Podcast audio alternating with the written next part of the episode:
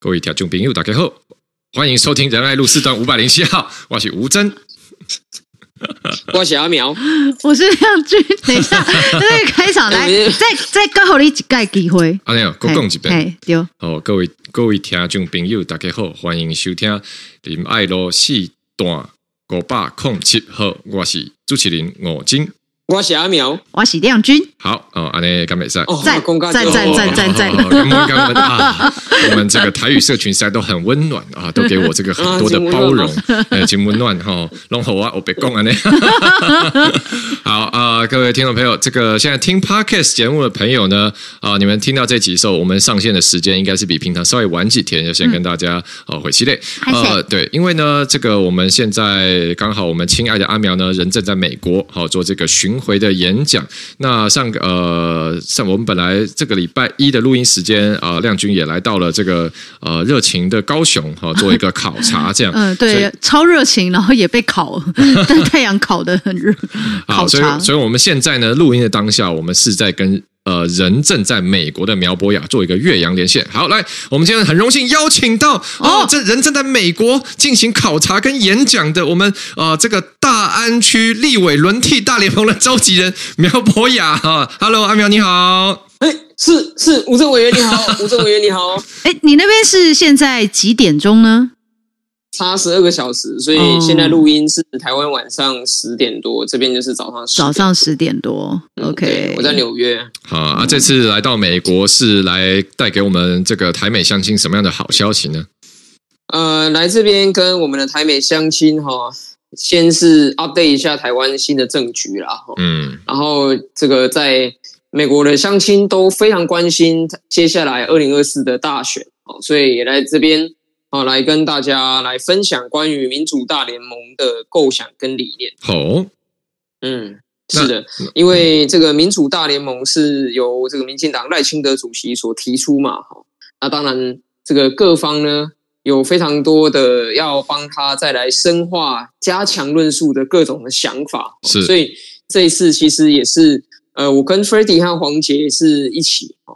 那 Freddy 他讲了一个主轴，其实是关于世代交替啊，接棒世代接棒的主轴。嗯，虽然听起来有点怪啊，因为一个不到五十岁的人竟然在大谈世代接棒，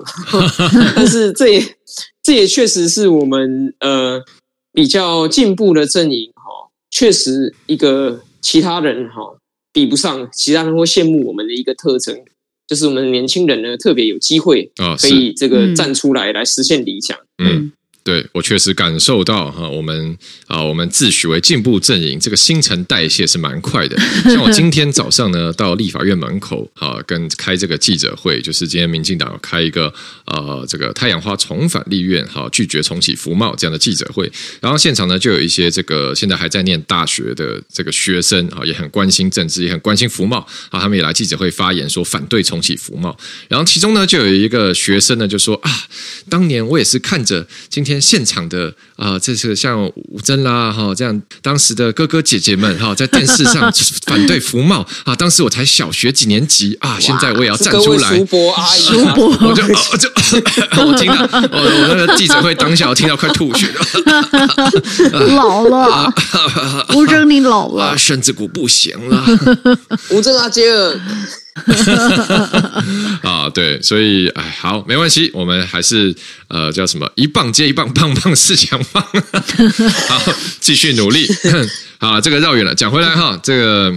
好，反正就总之，现在阿米尔人在美国啦。那我们现在呢，虽虽然我们是分隔海内外，但是呢，我们海内外四海同心啊，大家还是非常啊、呃、一致的，要来给我们的听友继续的更新节目。所以，我们今天还是继续的来为大家讨论最新的时事。那讨论什么题目呢？好，最近有一个话题很热，就是我们的这个呃，我们非常台湾非常知名的这个健身业者馆长啊，跟我们非常现在知名的呃，可以说 YouTuber 网红业者。好，我们这个黄国昌呃 YouTuber 啊，黄国昌先生啊，他们这个号召发起了一个在七月十六号的居住正义大游行。那所以呢，最近关于呃台湾这个居住正义，好，到底这个现在走到哪一边了？好，问题到哪？然后接下来还有什么改革可以来推动呢？好，大家就有非常非常多的讨论。啊，那行政院呢今天也公布了一些最新的措施。那这个这个等一下啊，一些详细的细节我来跟大家补充。好，我先来请教亮君了，我们马上切入。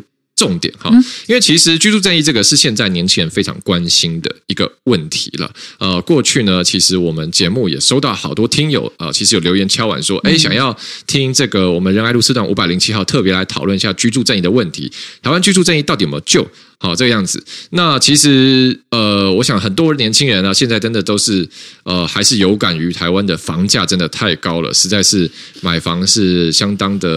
呃遥不可及，或者说可能呃有跟我们同辈的，大家已经出社会努力了一段时间，哎，存了一个头期款，好，再加上贷款，要想办法买房，但是房贷实在很沉重，啊，也觉得经济压力很大。那我自己是现在还在外面租屋啦，所以买房这个事情也是目前呃坦白说没有想过啊。对，所以居住正义就是一个大家现在都很有感的问题，所以马上来请教亮君啊，就是你怎么看这个议题呢？台湾现在到底居住正义是不是一个非常迫切有待我们解决的事情？对于年轻人来说，我们一定觉得说，我们出了社会，辛辛苦苦赚的钱，然后想要成家，然后买个房子，却感觉很像遥不可及。所以，对很多年轻人来说，当然觉得说我辛苦了这么久，然后房子都买不起，那不如我就这个 iPhone 出新机的时候，我就都把它拿去买 iPhone。哦哦哦、小确幸。对，所以就变成说，呃，年轻人感觉就对于自己的人生规划，会觉得呃，梦想要去实践，就觉得很困难。然后再加上说，现在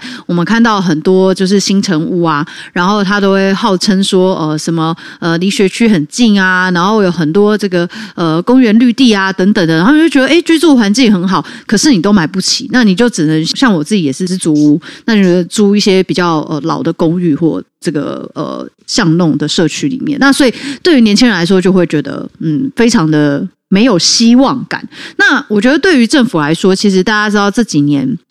大家一直在讨论社会住宅嘛。嗯、那呃，社会住宅呢，其实从国外的经验来看，它必须要达到呃一定的比例，就是在房市里面，它才会达到就是平抑房价的这个效果。那现在呢，呃，我们虽然从中央到各地方县市都有在。盖这个社会住宅，但是社会住宅最困难的就是土地的取得。其实我记得我们呃之前不知道哪一集的时候，其实也有谈到，就是 社会住宅之所以现在盖的速度比较缓慢的原因，就是土地非常难取得哦。你要找到国有地，或或者是说。你甚至要进行呃征收，然后或者是你要跟呃这个当地的市政府合作，那然后市政府也要接受中央的这个呃社会住宅的新建方案，或者是市府要提出的新建方案之后，还要跟当地的居民来去做沟通。因为现在其实呃在过去台北市也有曾经说要推社宅，然后当地居民反对，就会有居民认为说盖社会住宅呢会造成他们当地这个呃周边的房价下降。然后，所以这些居民就会出来反对。嗯、那我觉得这当然也不能说它是错的，只是说这确实在社会住宅推动的这个过程当中，本来就会遇到很多很多人的阻碍。那大家都会站在自己的立场上面去对于这个呃社会住宅的新建，不管是盖在自己家旁边，或者是对于呃年轻人而言，很希望社宅能够再多新建一点，然后让他们在年轻的时候可以。有一个比较安稳，然后也比较呃合适的这个呃租屋空间可以来去做使用，所以我觉得这个对于年轻人来说还是蛮重要的。然后再来就是说，台湾的少子化问题，就是除了。刚刚讲说这个呃租屋很贵之外，就是如果你还要再买，你决定要买房的时候，你现在去看说，如果这个你要生一个小孩，那你至少要两房一厅嘛，嗯、对，那你两房一厅的话，其实这些呃房价，我们现在看以台北市来说，现在一平真的都是要呃六十万、七十万，都算是很少见的了，都要更往上八十万以上。然后，所以这对年轻人来说，他有办法负担吗？他就会变成说，那他。不如就就是呃自己照顾自己，或者是呃跟自己的伴侣就好，然后养一只猫猫狗狗这样子，然后就会变成说他没有在有原动力说哦，那我买了房子之后哈，然后我还要再生养小孩，这些教育的费用其实对于年轻人来说都是很沉重的负担。那呃，其实这个在呃过去台北市的时候呃。我们在上一届的时候，我们就也有在议会里面提出有关这个囤房税的修正，然后里面也包含说有这个呃差别税率，然后也有调调整。所以现在其实啊，全台湾的这个呃六都里面，其实目前是只有新北市还没有针对囤房税来去调整。但今天早上好像有听说，呃，要赶在八月以前拼三读通过了。哦，这个还没有确定。对，这也还没确定哈。所以就是说，目前哈六都现在有呃地方来去。处理这个囤房税的问题。那其实呃，在接下来我们有看到说，中央现在也推出了这个呃新的方案。等一下，吴征可以补充说明一下。那我觉得现在最重要的一件事情是。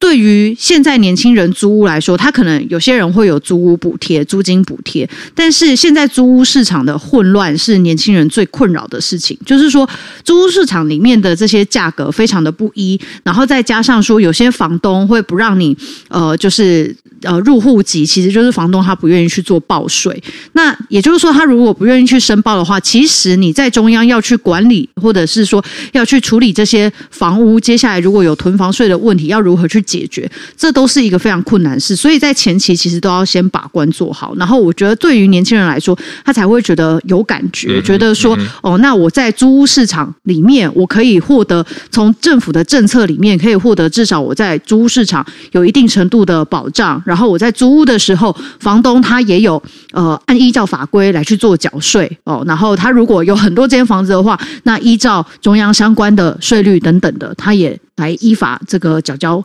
税金，那我觉得这件事情对于年轻人而言，才会觉得居住正义有被落实。那我觉得近几年其实真的是有慢慢的在进行调整。嗯哼，亮君讲到居住正义很多的面向啊，从房价、从社宅到这个租屋方面法令的完善啊，那我自己呃觉也认为说，其实我们讨论社会住宅的时候，现呃或者说讨论居住正义的时候了，讨论居住正义的时候，其实有时候我们。呃，很多朋友大家都很关心居住正义，但有时候我们要把这个目标要理清楚，就是可能要定一下所谓我们真的期待居住正义什么？因为其实刚亮君就讲到好几个面向。那如果大家今天希望居住正义看到更进一步实现，那其实也很分成很多种了。例如说，哦，房价的平抑，甚至希望房价下跌缓降。哦，那还是说，哎，我希望是政府盖更多的社会住宅，好提供这个相对哦平价政府担保的这个居住选择啊，或者是刚亮君提到的这个外面租屋族方面的啊一些。保障等等等等，那我觉得这个大家在去期待政府做更的时候，其实也是可以把这个目标去锁定得更清楚，因为每个人心中想象的居住正义可能不一样。光是你是期待，呃，我有一天要买房成家立业，好，或者是我我觉得我租也可以，那其实这个方向就会差别很大。那我觉得居住正义回到最终的核心，还是要保障每个人都有一个基本的居住的需求，哦，可以在它不造成太大负担的状况下得到满足了。我觉得这个是核心的精神。好，所以现在来请教阿苗，就是呃，那我们现在先把这个尺度拉高一点，回来讲一点，就是。大概我想，绝大多数的台湾人哈，包括年轻人，甚至包含现在已经在社会上有成就、有资产的人呢，大家都同意一个现象，说台湾现在房价很高啊，年轻人买房很不容易啊，这个是大家都承认的问题。那呃，那我想，就对于一些听众朋友，大家也关心，可是背后的脉络不是那么清楚的话，我们应该可以来讨论一下，就是说，这个居住正义有一个这种迫切的需求是怎么造成的？因为有一个很直观的感受是说，哎，呃，我们讲说经济学上面供需法则嘛，供给跟需求，当供给大于需求的时候，价格会下跌啊；这个需求大于供给的时候，价格会上涨啊，基本上这样嘛。那我们现在大家又说，哎，少子化，少子化，少子化，哦，那照理来讲。大家就是要住房子嘛，那但是人台湾如果人少子化，人口慢慢变少，那对于居住的需求其实也是整体市场来讲，应该理论上是缓降。那怎么会房价越来越高呢？这里面到底出了什么问题？嗯，这样说好了哦，呃，这个很多网友都很喜欢的柯文哲柯 P 呢，哎呦，他曾经啊，对对对对，他曾经引用过，他说李登辉有跟他讲。好像绕口令。柯文哲说：“李登辉有跟他说，嗯哼，四十年无法解决的问题，不要妄想在四年之内解决嘛。”哦，这个柯文哲经常在多次公开场合有引述过这句话。那住的问题，其实确实就是累积下来几十年的问题。那其实现在这个大家来讲说居住正义的这些诉求呢，其实我完全可以理解啊，因为二零一五年社民党刚组党的时候，从那一开始，居住正义本来就是我们很核心的一个证件。但我觉得在现况下，我们这个要先画靶再射箭了哈，这个靶心在哪里要画清楚。嗯哼，对我来说。所谓的居住正义，哈，它真正的核心叫做住得起啊，是住得起，住得起不一定是买得起哦，嗯哼，哦，租得起也可以是住得起嘛。像很多欧洲国家，比如说德国，房屋自有率非常的低，啊，有房子的人是少数，但是大多数的人，哎，没有流落街头，住得起啊，因为租屋市场健全，所以其实过去包括我跟亮君在议会里面问政，有一个很大的重点，关于居住正义。有两大块嘛，一大块是关于社会住宅。哦，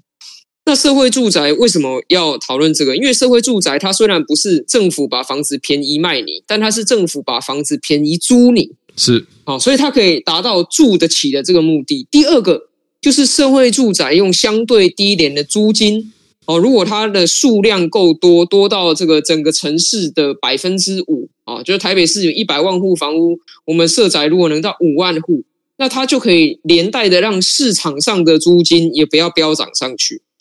哦，所以就是用这百分之五去杠杆那其他的百分之九十五的出租的房。那所以大家可以看到是这些相关的诉求，其实并不见得直接是让你买得起台北市房子，而是让你可以住得起在台北市。嗯，那现在的问题是在于说，第一个社会住宅大家都说要盖啊，可是盖的进度就是不够快。啊，就像台北市，大家都说哦，柯批盖的最多的社会住宅啊，那到底盖了多少？我们节目的这个忠实听友一定都知道，我们过去曾经讲过，其实柯文哲八年来实际上盖出来的数字是六千户，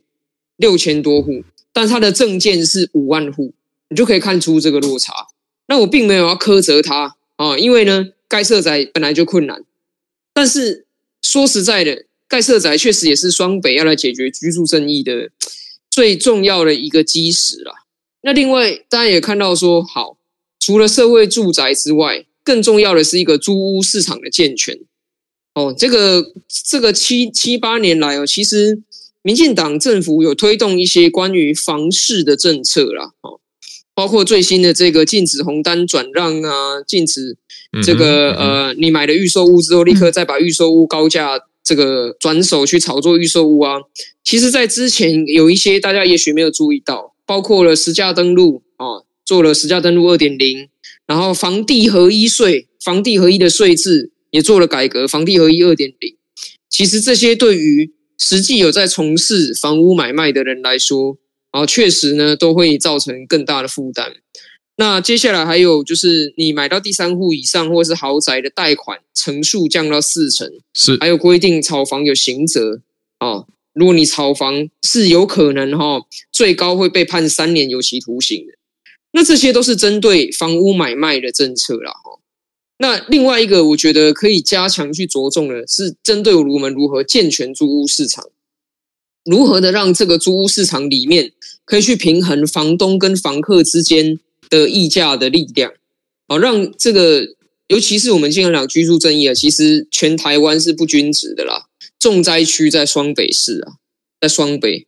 那在双北，大多数呢，他来到台北读书或是工作的时候，他并不见得立刻有购物的需求，他的住的需求其实是呈现在租屋这个层面的。那只是大家在台北租屋，大家都多多少少会感受到说，房客是属于弱势。像我自己，其实长期以来都是自己租房子在住。啊，我一直到现在，我名下呢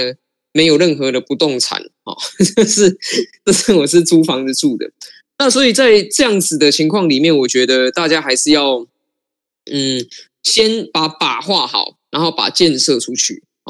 那如果你的你的把画在人人买得起，哇，那你的居住争议可能真的是遥遥无期。但是你如果把把画在人人住得起，有一个价格合理、条件合理的住宅。那你就会发现呢，我们确实有很多很务实的事情可以去做。比如说在台北哈，很少人在跟你讲一件事情，就是关于我们的围绕重建跟都市更新，其实也跟居住争议有关系。是，因为台北呢，大概一百万户房屋来讲，其中超过六成以上都是三十年以上的危老房屋。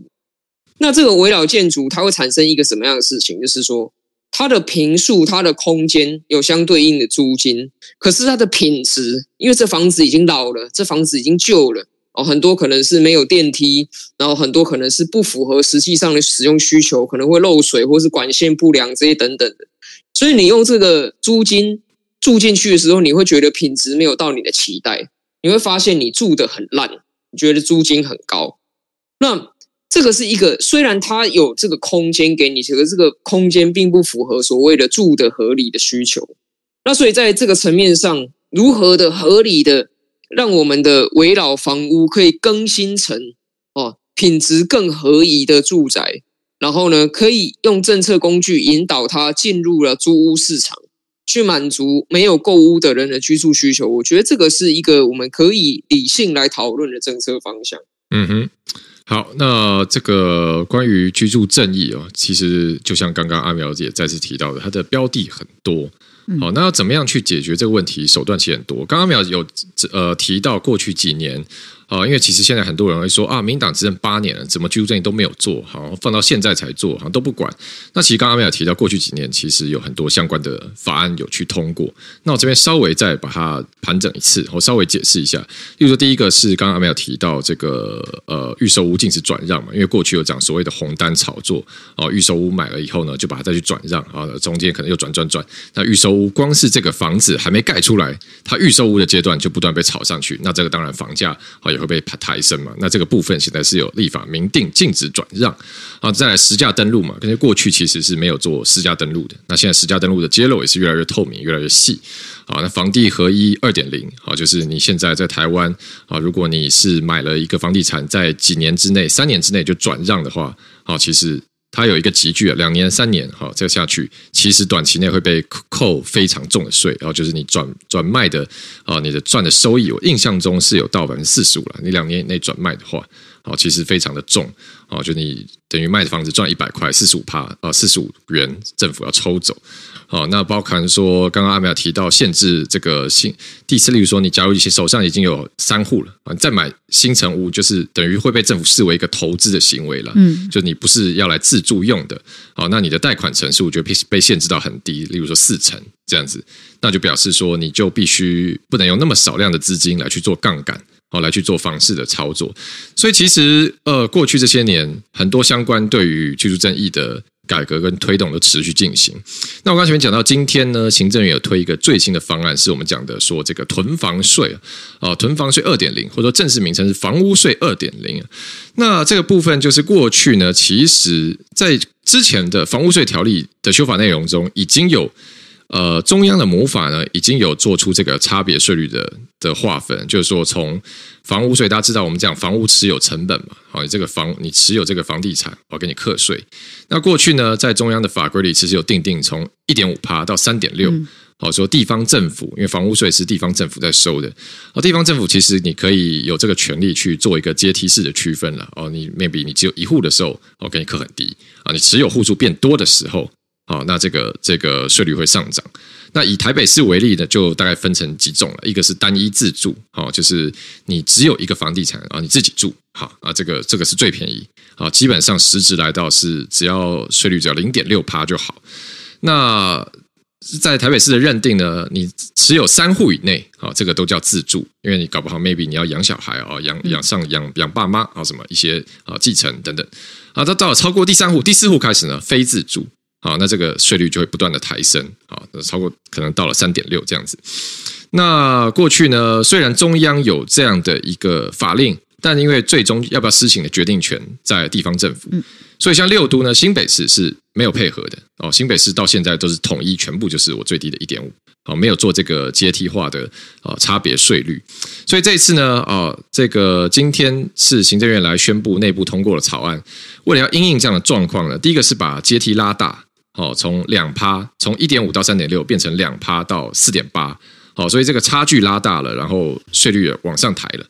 那再来是说，这个过去呢是说地方政府可以去定定差距，那现在新的小条例修法成地方政府必须定定这样的差距，就是你一定要把这个呃，你持有户数越多，你的成本、你的税率就越课越高，这样的差异做出来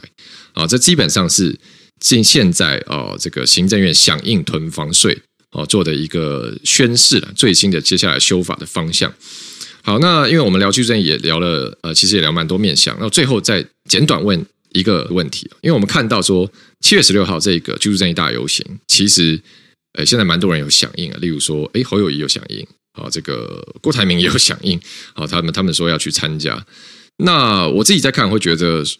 就是我我不知道，我我先问问亮君啊，亮君怎么看？因为、嗯、因为像侯友宜。我印象蛮深，他之前弄这个大群馆嘛，哦，就是投资这个房地产，里面隔出了好多好多间哈，然后这个出租给文化大学的学生。那最近发现说大群馆要改名成凯旋苑，好，然后呢五点五平一个双人套房的月租金是一万六，哦，对，那所以一个学生好这样算起来八千啊，那你一年下来大概要缴快十万的，就是这个租金就要给给这个我们呃凯旋苑的主人，就是侯友谊家族。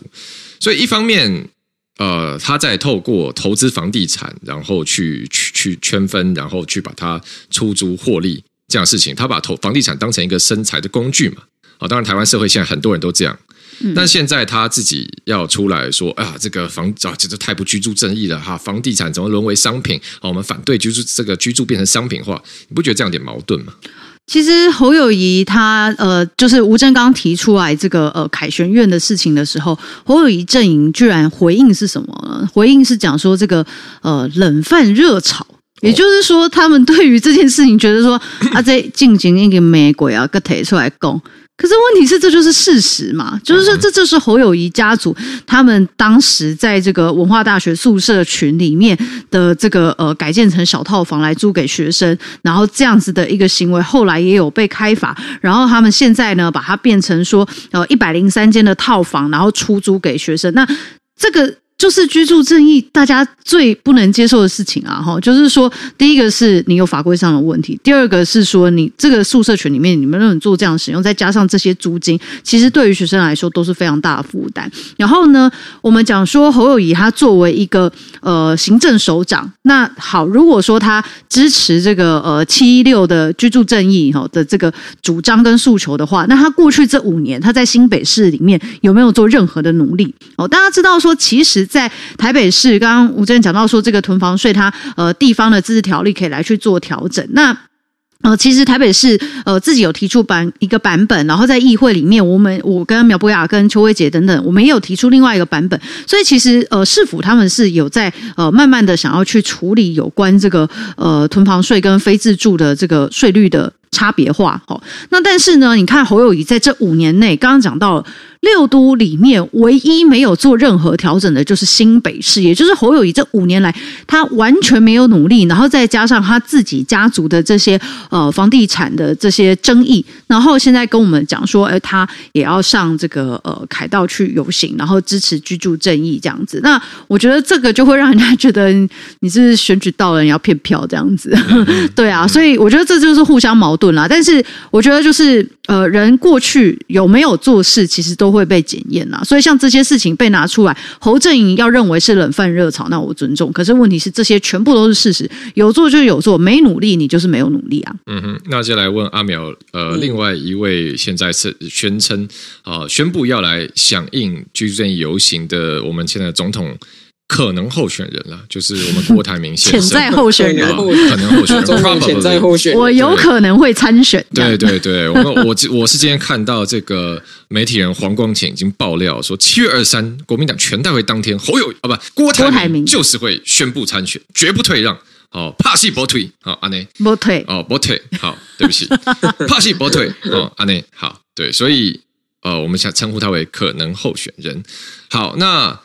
这个郭台铭大家知道他是台湾首富嘛，所以好，我这边不要太多评论了，我就来问阿苗，就是怎么看呢？就是全台湾最有钱的人啊，现在说我也要呃一起来 echo 居住正义了哦，居住正义实在是一个很重要的事情。那当然呃，我们确实是说有钱人也可以支持居住正义啊，没有问题啊，理念是不分呃不做资格审查的嘛，只是说毕竟红海过去。呃，让人感觉说，哎，这是一个站在社会对立面的，呃，比较很右派的企业了。那郭台铭，哦、他本身的价值观也是过去让人感觉说，哎，离这个呃社会公平正义这些理念相当远了。说民主不能当饭吃啦，哦，在红海尿不黄，没有认真工作啦，等等等等，就觉得说，哎，这是一个哦、呃，我有点唯利是图的集团这样的感觉。那他现在说要来，也要来挺这个居住正义，你怎么看呢？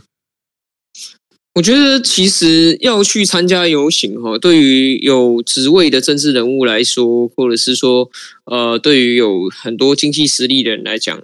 其实去参加游行不是最难的事啊。嗯哼，最难的事情是到底你要提什么政策，或者是你在你现在的位置上做什么事嘛。像刚才亮君就有讲，然后侯友谊做了新北市八年的副市长，又做了一届多一点点的市长，那到现在。新北市是全台湾唯一一个哦，没有这个多屋累进税率，就是俗称的囤房税的一个地方。哇，那你还有脸去参加那个？他不就是被抗议的对象吗？嗯，然后另外那个刚刚以前那个大群馆变凯旋院的问题嘛，嗯、那本来也就是一样啊。那你你说要居住正义？那要让大家住得起，你又怎么样对这些来北漂的大学生呢？好，所以这个当然是会有自相矛盾的问题。那至于郭的话，其实过去他对于住哈，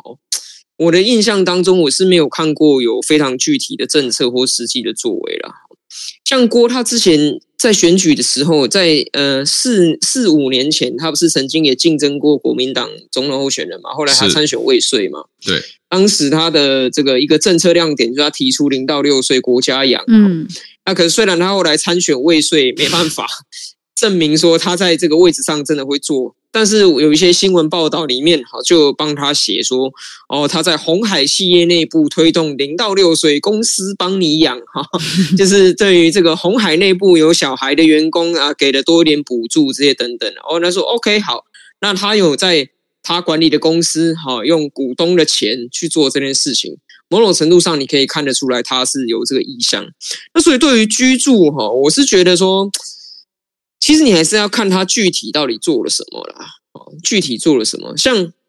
我们很多人在网络上都会看到说，哎，这七八年来，到底政府为了居住正义做了什么？是不是什么都没做？哦，可是我们刚刚前面其实有盘点的一些政策，就是已经立法通过或立法来实现嘛。那当然，这就是需要论述，绝对不是说去参加游行或不去参加游行这么简单的二分法而已。是，而是你到底能不能说得出来？你除了立场之外，实际作为的层面，你实现了多少？然后这些政策的效果是什么？啊，我觉得其实年轻的选民啊，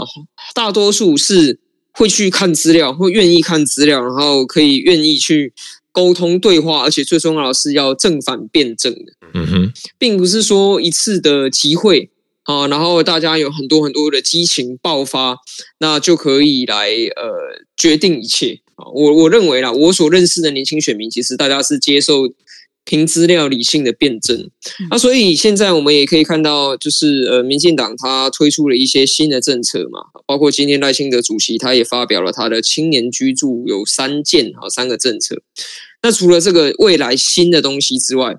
那过去七年已经实现的政策，它的具体成效啊，我觉得这个也是值得好好的来整理，好好的来论述。那也可以更清楚的呈现事实，再让大家来看看现在有哪一些是已经做了，然后有哪一些是还可以再继续更精进的这个层面。我觉得这样实事求是的风气，对于真正落实居住正义才是比较正面的。嗯。好，这个是关于居住整理的部分。那这个礼拜呢，啊，其实还有一个其实蛮多人也都很关心的话题了，就最近大家要讨论到体罚。呃，那为什么会讨论到体罚这件事情呢？是因为有一位呃知名的儿科医师啦，这个。陈应庄医师啊，他在他的粉砖上面呢，就是有发了一篇文，那基本上阐述给他的心声啊。因为这篇文很长，那现在全文呢也已经从他粉砖上消失了，所以我就大致跟大家简介一下这篇文在讲什么。那基本上就陈应庄先生，呃，医师啊，他。吐露了很多他的心声，他心声这从这篇文里面看起来是很痛苦的，因为他说，包括说他是单亲抚养啊，那他也很希望提供给他小孩一个很健全的环境啊，所以他把他把他的爸爸妈妈，也就是小孩的这个爷爷奶奶、阿公阿嬷啊，也。这把他们拉进这个资源网里面，一起来带小孩啊，那都希望尽量花时间陪伴他们，给他们很多爱，这样让他们感觉到是没有匮乏的啊。但后来他觉得很挫折了，因为觉得小孩的这个种种的行为实在是很叫什么，就是很不受教啊，很管不动这样子，包含说啊东西吃完都乱丢啦，啊，然后生活能力无法被培养啦，这个衣服就是也不会自己洗啊，永远家事都等着别人来做啦，好，然后跟他们讲也讲不听啊，然后。后呃，这个也没有办法自己开发自己的兴趣啦。每次哦、呃，可能周末陪他们，然后找他们叫他们干嘛干嘛，他们随便玩一下，无聊的跑回来烦爸爸说啊，那我接下来要干嘛？怎么你们自己都不想呢？好，等等等等等等啊，那基本上。这些很多的细节呢，就让他种种加起来觉得很累，而且他也觉得说，好不行，time to stop，不能再这个样子毫无秩序、毫无章法的下去了，这样会害了他们。啊，这个是陈医师的说法了。那所以他就觉得他很痛苦，他必须要戴上这个黑脸的面具。啊，所以他就开始哦，这个说用一些方法了，例如说他里面直接讲是有打耳光，哈，他说必须要让他们把做错事跟痛觉神经的这个记忆连接在一起。啊，例如说叫他们呃叫他。他们这个跪在地上，然后用脚底板，然后出力让他们推推倒，好，也是让他们的这个神经警醒，好，等等的一些说法，这样子。那呃，坦白说，我自己看到看到当下，我的感受是蛮怪的，觉得说什么叫痛觉神经的连接跟记忆的连接啊啊，不就体罚吗？就是就对嘛，其实就这样嘛啊，那你就是每个父母就有自己教养方法，你你如果真的你在家就是觉得你要用一些体罚。那说实在，不要到家暴程度，我觉得好。我们有时候旁人也不一定能能去指点你怎么样，但是干嘛要把它包装的文绉绉啊？什么痛觉神经连接哈，神经警醒什么什么的。好，那后来呢，又有一些这个。反面啊，就说另外一面平衡的文章出来，可能来自小孩的生母，就说啊，这个事情才不是这么轻描淡写。然后说，例如说打耳光是连续打了五十个耳光这样子，啊，打的脸都红肿了，这样脸都 O 青了。哦，那对，就是一些其他另外一方面的说法。当然，这是一个罗生门了。其实我们不知道里面到底怎么样，但主要是因为这个影子呢。好，那这个。就关于很多体罚讨论出来了，因为当时陈医师他为什么 po 出来的？哦，这篇文当时破好几万赞，六万赞以上，我记得上面非常多留言。那很多留言呢，其实第一时间是给这个医生鼓励了，就说哦，带小孩真的很不容易，完全理解你的辛劳啊，也觉得也觉得你的选择无可厚非，等等等等。啊，就是说这个这但这带小孩真的很痛苦，有时候这个累哦，这个心理的疲累不是旁人可以理解的。那当然也有不同的意见啊，有人觉得说。其实就是反对体罚，就是哦，这个你不应该去把体罚这样的事情用情绪来包装，然后把它正常化或者是美名化，这样，所以就很多正反讨论了。那所以现在来，我先来请教阿苗怎么看这样的一个一个议题呢？因为你自己也在脸书上有提到这件事嘛。是我们节目的忠实听友哈，很多应该都有听过了哈。我们既然讲到体罚这件事情的时候，我建议大家去想想。如果你觉得哈小孩子讲不听啊，听不懂人话，怎么教都不会哦，就要用打的才有用。那讲白了嘛，那什么时候不能打呢？对不对？包括说，哎，大学教授看到这个同学上课的时候吃鸡腿便当，然后讲都讲不听，哇，打下去哈，他就改过了。或者是说，这个研究生这个 meeting 的时候大纲都不好好写，那这个教授把他打下去，哦，那这个论文就写出来了。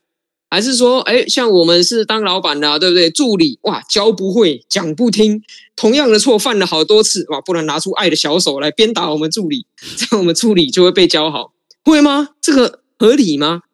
其实我们在讲到说，当你的对象是一个成年人或是一个比较大的学生、大学生的时候，你都会很清楚的知道，不行不行，用打的这个母汤，这个是暴力，对不对？那为什么当你的对象变成是小孩的时候，你就会觉得说，哎，用打的他们就学得会？嗯哼，已经大脑发育完成的大人，你用打的，他都会有更多反弹，哈，甚至这个行为是更偏差、更歪曲。你怎么觉得大脑还没发育完成的小孩，你用打的会有用？这个是一个非常矛盾而且不理智的想法啦。其实体罚就是来自不理智嘛，一个不理智的想法出来之后。事后，你再用很多的理由去合理化自己的行为，就像刚才这个吴征讲到这位医师他的 po 文，哇，他把踹这个动词用一个什么，哎，什么什么用用脚底板出力推倒，推倒，嗯，啊，这不就是踹？Try me，try try try 看，你你把它包装的时候，你不会改变你是踹他的这个本质嘛？还有什么半夜的时候，什么把他。把它扇五十个巴掌什么？你说哦，我把它跟痛做连结。哎，拜托啊，你是把小孩当成巴夫洛夫的狗吗？对啊，这不就摇铃铛就流口水吗？什么痛的连结？对，我就觉得说，哦天哪，你就是这是一个哦，用理性包装的非理性。那实际上你一打开来，这里面是非理性嘛？我自己是主张啦，我认为说，一个人类对另外一个人类使用暴力。有两个正当性的情况，一个就是正当防卫，嗯，第二个就是紧急避难，其他没了，好不好？如果你今天的小孩，哦，你小孩要去杀人，所以呢，你出了一一脚把他踹倒在地，让他没办法去杀人，OK，这我接受。可是如果你小孩只是没有把碗全部洗干净，你出出脚把他踹倒。这当然不是什么正当防卫或是紧急避难的条件，那纯粹就只是一个大人在对一个儿童行使暴力。如果今天一个大人在路上打一个儿童，你就会觉得说：“天哪，这是虐童。”那为什么这个大人改成有血缘关系或是有法定监护关系的，他就变成是一个可以被允许的行为？那这个显然是没有道理的哦。所以家暴就是家暴。今天一个老公说：“哦，我老婆都不听话，我来把她体罚，让她以后会听话。”靠，这就是家暴嘛？你是对象改成爸爸妈妈哦，对儿子女儿，那这个当然所谓的所谓的嗯暴力，其实是没有所谓的适度的家暴这种事情啦。所以我还是觉得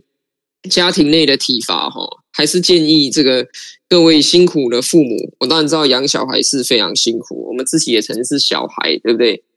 那如果说在情绪的控管上需要协助的话，还是寻求专业的协助吧，别让你的孩子哈变成你情绪控管不当的时候付出代价的那个人。嗯哼，那亮君小亮君，你小时候被打过吗？有啊。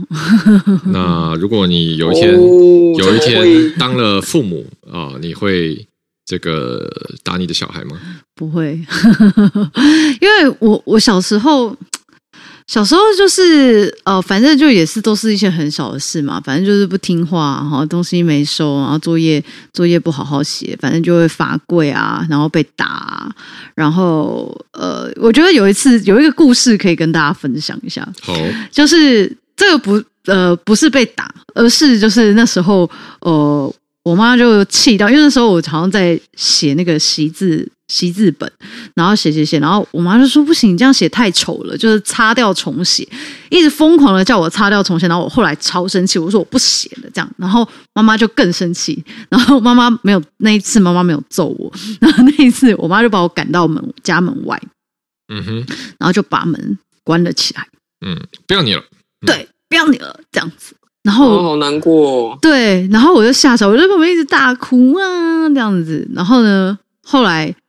我想说不行，这样真的不行。然后呢，我就走下楼梯，然后出发去找我爸。我就咚咚咚咚咚，就从我家要走去我爸的公司这样子。然后呢，后来我妈应该就发现，想说啊，怎么这个门外已经没有哭声了？然后他就走出来看，发现啊，女儿不见了，这样，然后他就开始急急忙忙的找。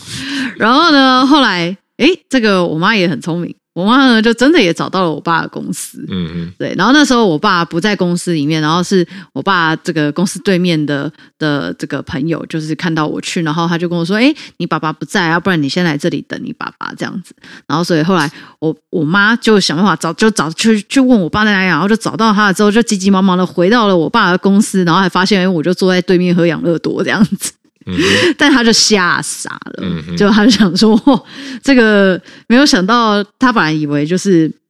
把门带上，然后想说让这个女儿在外面好好反省，然后让女儿觉得害怕，然后觉得不行，下一次就要回来好好的来认真写功课。哦，然后就是让小孩产生这个恐惧，然后结果没想到我就是大胆的 往外走啊，走去找我爸，好险没有，好险没有走失。但是我觉得这个问题就是在说，不管是你是呃体罚，然后或者是用这样子让呃小孩子感到恐惧，或者是感觉好像呃有可能要呃被这个。家长抛弃的这种感觉的时候，其实我觉得对于小孩他呃，在这个呃，就是说他哪些事情做错，然后呢会得到这样子的处罚当中，其实我觉得这不会有任何的记忆连接，这最后只会导致于这个小孩就是非常非常的害怕父母，或者他会产生另外一种结果，就是不断的去反抗父母，或者是在呃他。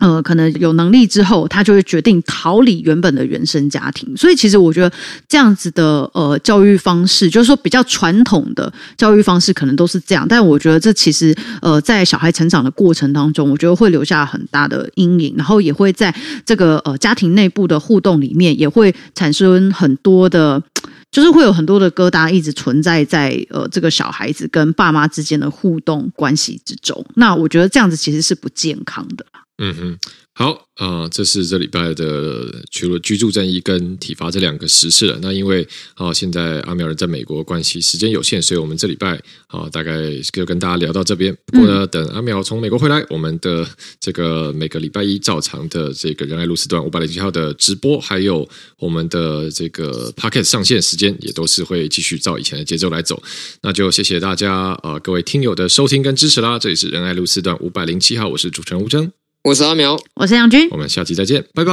拜拜。